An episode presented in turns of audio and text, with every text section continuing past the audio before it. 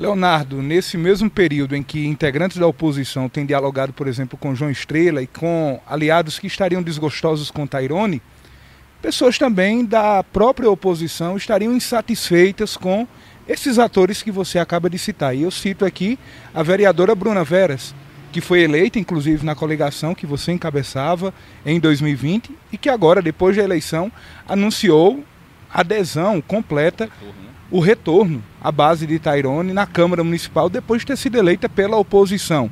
Nesse caso de Bruna Veras, ter perdido, por exemplo, Bruna Veras nesse momento, nesse contexto, como foi para Leonardo? Olha, ter eu... feito campanha com ela e depois desse processo eleitoral estadual, nacional, ver que ela não seguiu esse caminho. Então eu não sou daqueles que tenta tapar o sol com a peneira. Toda perda para mim é muito dolorosa, especialmente de uma vereadora como Bruna, que eu, que eu reputo como uma boa parlamentar mirim, gosto muito da sua atuação, do seu trabalho. Agora, eu respeito todo e qualquer posicionamento, acho que é uma decisão equivocada, acho que a oposição tem mais a oferecer em matéria de ideias, em matéria uh, uh, de propostas nesse momento do que a situação.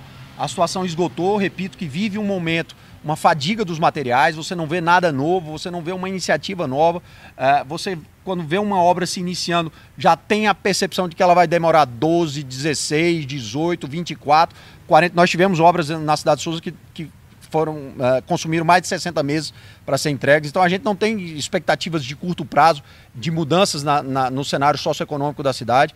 Acho que a oposição, como, como conceito, tem mais a entregar à cidade de Souza nesse momento e, e estaria mais alinhado com a, com a atuação dela, mas eu tenho que respeitar.